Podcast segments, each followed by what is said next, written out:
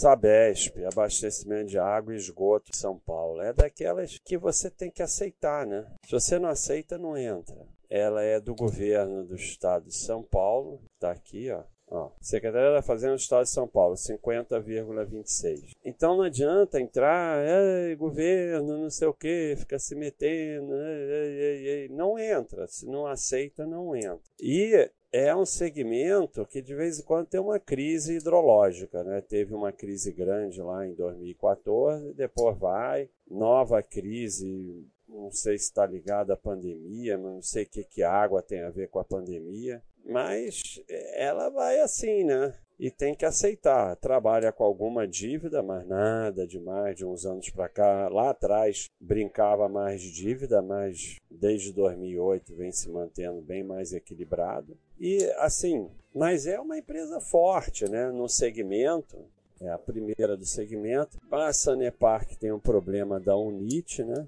Pocopasa e tal, também é mais ou menos. Eu acho a mais interessante segmento, mas é um segmento mais ou menos, né? não é um segmento espetacular. Né? Agora, todo vídeo meu eu colo de Eduardo. O Sabesp teve um ano difícil com vários impactos causados pela pandemia, resultando que a receita e EBIT. O lucro ali continua sendo pela, pela é, é, ausência de rede financeira e exposição à volatilidade cambial.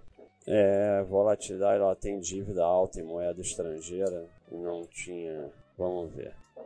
Dívida bruta, aqui ó, moeda estrangeira 21%, debêntures 38%. Então, é uma dívida meio cara, né? Uma dívida alta, né? E meio cara. Mas é isso, né? É, é, a empresa do governo de São Paulo, que de vez em quando tem umas confusões com risco hidrológico, trabalha com uma dívida alta meio cara, apesar que vem trabalhando com menos dívida, né? Lá para trás fazia dívidas bem altas, mas está aí, né? É 92% dos anos com lucro, 18 anos de lucro consecutivo. Então, quem quer ter empresa desse segmento, é isso aí. Tem que aceitar essas coisas. Ah, não, eu vou, eu vou para outra. É governo de, de, do Paraná e ainda tem o NIT, governo de Minas, né? Então é isso aí. Tem que aceitar. Senão é melhor não ter. É isso aí, pessoal.